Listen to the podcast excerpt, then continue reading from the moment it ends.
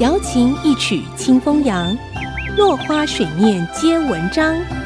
刘炯朗校长邀您共享读书之乐。这里是爱惜之音 FM 九七点五，欢迎收听《落花水面皆文章》，我是刘炯朗。今天我们讲华容道。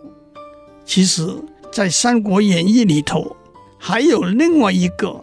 也被后人称为捉方曹的故事，那就是在赤壁大战，诸葛亮借东风，周瑜火烧连环船，大败曹军之后，曹操落荒而逃。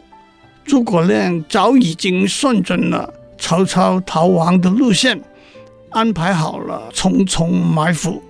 第一重是赵子龙，第二重是张飞。曹操靠手下将士的保护，在混战之中侥幸冲出了重围而逃。可是到了第三重华容道上，一声炮响，两边军兵排开，关云长提青龙刀，跨赤兔马拦住去路。曹操说：“既然如此，只好一决死战。”他手底下的人跟他说。兵疲马乏，实在无法打了。不过关云长的个性是欺强而不凌弱，恩怨分明。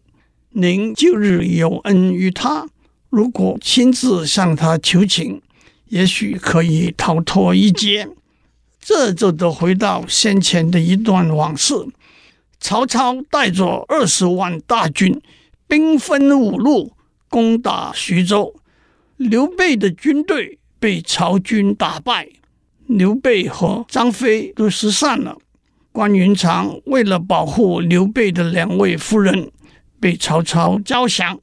曹操为了笼络关云长，对他非常好。三日一小宴，五日一大宴，上马一提金，下马一提银，又送了十位美女去服侍他。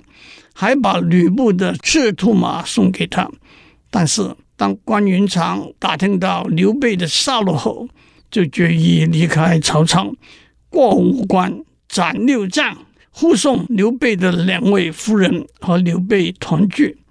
当关云长想起曹操对他的恩义，尤其是虽然他一连斩了曹操的六员大将，曹操还是下令让他通行离开。关云长是个义重如山的好汉，就把曹操放了。正是只为当初恩义重，放开金锁走蛟龙。曹操经过捉放曹一番曲折，逃得活命之后，号召了十七路诸侯，推袁绍为盟主，起兵讨伐董卓。这中间一连串的斗争和战争。最后，吕布杀了董卓，曹操杀了吕布，也杀了当年放他一马，后来投靠吕布的陈宫，轮到他来杀死汉献帝了。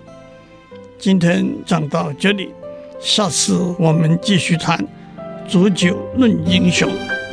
落花水面皆文章，联发科技真诚献上好礼，给每一颗跃动的智慧心灵。